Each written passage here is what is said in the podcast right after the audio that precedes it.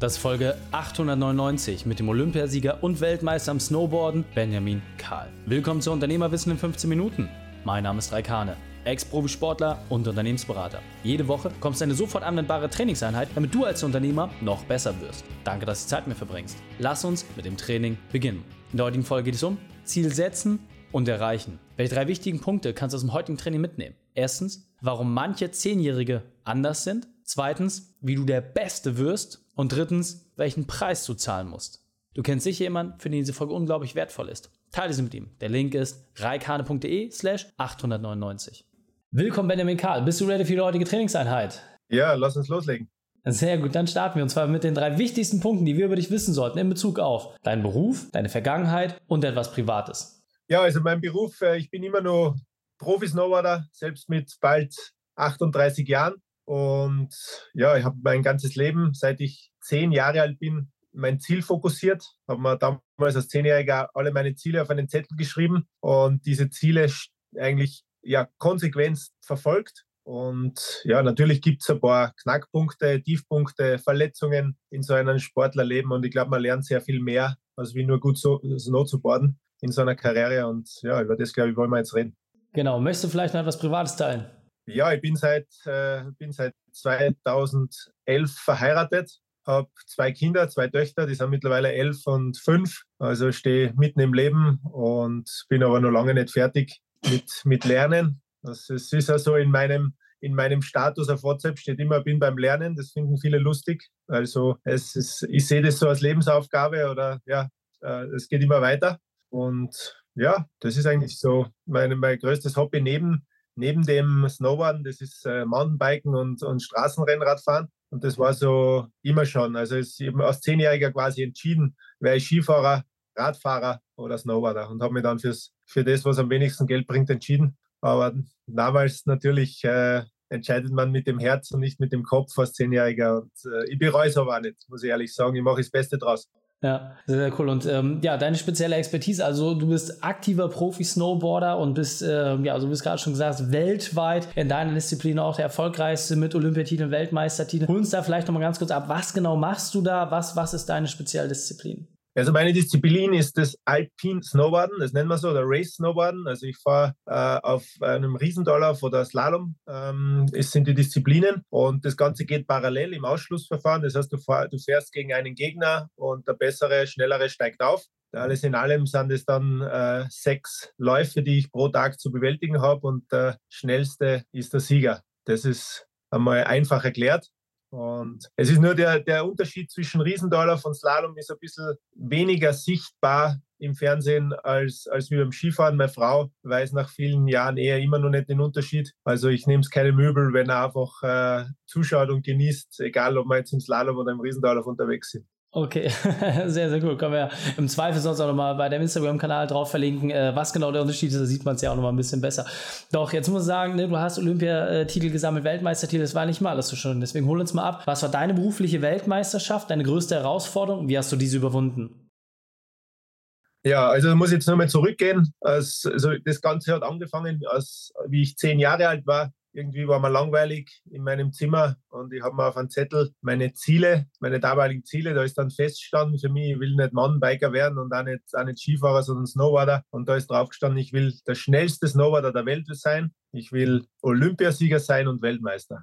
Und ich habe vor meiner ich habe eine große Verletzung gehabt von meiner ersten Weltmeisterschaft 2009. Da habe ich mir im Dezember 2008 den Mittelfuß gebrochen und alle Ärzte haben gesagt, es ist unmöglich, ich kann mir bei der Weltmeisterschaft starten. Aber ich habe natürlich, äh, ja, ich bin, meine Frau ist zu mir ins Krankenhaus weinend gekommen und ich war aber so gut vorbereitet, mental. Ich bin das hunderttausend Mal schon durchgegangen, diesen, diesen Bewerb, der erst sechs Wochen später stattfinden wird im Kopf. Und meine Frau ist weinend zu mir ins Krankenzimmer gekommen und ich habe gesagt, Schatzi, mach dir keine Sorgen, wir werden Weltmeister werden. Und ich bin dann trotzdem strikt gegen der Meinung der Ärzte, strikt meinen Weg gegangen. Äh, war sehr schwer. Ich bin jede Woche einmal aufs Nova gestanden und habe es probiert, ob es schon funktioniert. Bin meistens weinend wieder runter. Und äh, eine Woche vor Abflug zur Weltmeisterschaft hat es das erste Mal richtig funktioniert. Dann bin ich kurz trainieren gegangen, nur mit meinem Privattrainer, der hat gesagt, ich bin noch, er hat mich noch nie so gut Snowboarden gesehen.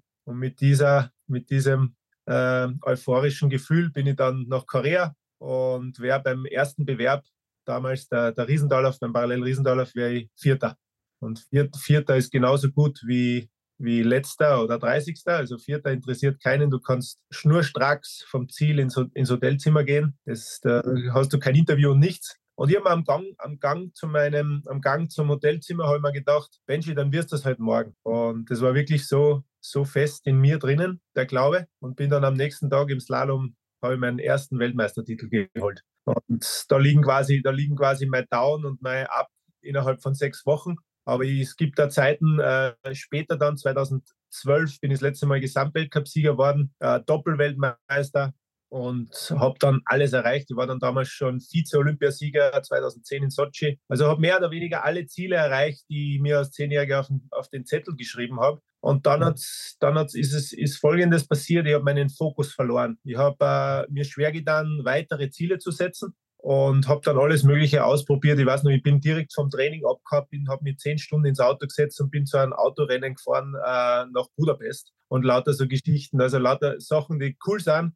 äh, aber die kosten halt Kraft und die bringen nichts, wenn du im Herbst das machst.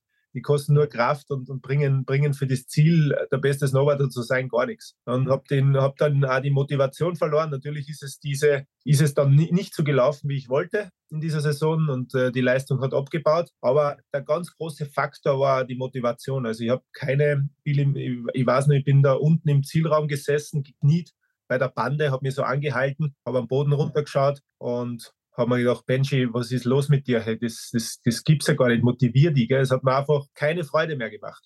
Hm das war so, so der, Tief, der, der seelische Tiefpunkt meiner Karriere. Also ich kann es ja auch nachvollziehen, wie es bei mir damals war, als ich gesagt habe, hey, äh, ne, man hat so seine Ziele irgendwie für sich erreicht und äh, ja, hat neue Prioritäten. Äh, ist ja auch schwierig, dann weiterzumachen, ne, dass man sagt, was, was brauchst du noch? Umso interessanter finde ich es, äh, das, was du ja gerade schon so salopp gesagt hast, hey, du hast ja als Zehnjähriger das aufgeschrieben und im Vorgespräch hattest du ja gesagt, ja, es war dann so mit Anfang, Mitte 20, dass du all diese Ziele dann irgendwie auch erreicht hast. Das heißt, du hast einfach mal so, ja, 10, 15 Jahre auf dein Ziel hingearbeitet. Den allermeisten fällt es ja schwer, wie mal so 30 Tage lang irgendwie auf ein Ziel hinzuarbeiten. Du hast das über 15 Jahre durchgezogen. Kannst du uns da vielleicht mal ein paar Tipps mit an die Hand geben oder Empfehlungen, was aus deiner Sicht bei dir vielleicht anders war, ja? Oder was, was jeder Mann irgendwie nutzen kann, um auch entsprechend mehr an seinen Zielen zu arbeiten und diese vor allem auch in die Umsetzung zu bringen? Ich glaube, es gibt nichts mehr heutzutage, was nicht in irgendeinem Buch steht, was man jetzt schon eh weiß. Also ich damals als Zehnjähriger kann man sagen, war es schon eine, eine ich habe mir das geistig vor meinem geistigen Auge vorgestellt, ja. Und das ist heutzutage ist das Gang und Gäbe, äh, eine, so eine Technik zu haben. Damals war es noch nicht, noch, noch nicht so. Und das, das Wichtigste ist, glaube ich, dass man irgendwann hat es mir gereicht, dass wir alle, dass wir alle in den Hintern treten und ich wollte zurückschlagen. Und das war dann ich habe auch deswegen nicht aufgehört zu dem Zeitpunkt, weil ich habe immer nur das Ziel Olympiasieger war nur so präsent, das wollte ich nur unbedingt erreichen in meiner Karriere und das hat mir auch weitergeholfen und das, das Größte, glaube ich, weil wie du sagst, über diesen langen Zeitraum sich zu motivieren für ein Ziel, ist äh, einfach die, die kleinen Schritte dorthin. Also man braucht immer Zwischenziele, das geht nicht. Man braucht ein wöchentliches Ziel, ein monatliches Ziel, äh, die Vorbereitung und so weiter und, und schlussendlich das große Ziel am, am Ende des Horizonts, was, was die was da immer wieder Kraft gibt, auch für die, für die Niederlagen, weil jeder, der gewinnt bei uns im Sport, hat viel öfters schon verloren. Und ja, Finde ich äh, sehr, sehr wertvoll. Und ähm, kannst du vielleicht noch mal so ein bisschen sagen, was ist auch gerade jetzt noch so deine Motivation? Ja, weil ich sag mal, mit 38, also wenn man das so in der Profisportliga vergleicht, gehörst du ja wirklich schon zum sehr alten Eisen. Es gibt jetzt äh, jüngere Athleten, die mit Anfang 20 dastehen, die körperlich ganz anders aufgestellt sind. Und trotzdem ist es für dich Motivation, dass du deine zwei, drei Trainingseinheiten pro Tag absolvierst. Wie machst du das jetzt, obwohl du ja schon extrem viel erreicht hast, dass du trotzdem noch weiter dran bleibst und weiter lernst? Äh, ich sehe es jetzt ein bisschen so wie eine Firma. Und wenn eine Firma gut läuft und du einen guten Kunden an Land gefischt hast, dann hörst du auch nicht auf und verkaufst die Firma im Normalfall, sondern du machst weiter und willst noch einen größeren Kunden und du willst noch mehr Erfolg und du wirst einfach größer und, und erfolgreicher. Du wirst, äh, du wirst vielleicht weltweit bekannt und so weiter. Und so, so ähnlich, so ähnlich geht es mir auch. Und ich bin, äh, ich bin noch sehr erfolgreich, habe letztes Jahr wieder einen Weltcup gewonnen und habe Brettmarke gewechselt, was ein großer Schritt war auf eine Brettmarke. Das muss man sich vorstellen, das hat es vorher noch nicht gegeben im Weltcup. Keiner ist das gefahren. Es hat keine Erfahrung gegeben mit diesem Material, mit dem Brett. Das ist ganz neu und das motiviert mich einfach so, äh, auch Risiken einzugehen. Also ich glaube, das war ja immer eine ganz große Stärke von mir. Ich habe immer gesagt, lieber probiere ich was und scheitere, als was, dass, ich, dass, ich, dass ich alles so lasse, wie es ist und hoffe, dass ich trotzdem Erfolg habe. Also es wäre für mich viel schlimmer, äh, zum Beispiel bei Olympia war es. Ich habe drei Tage vor Olympia meine Brettmarke gewechselt. Das wird keiner auf der ganzen Welt machen. Ja. Ähm, da habe ich wirklich großen Respekt geerntet von meinen ganzen Kollegen weltweit.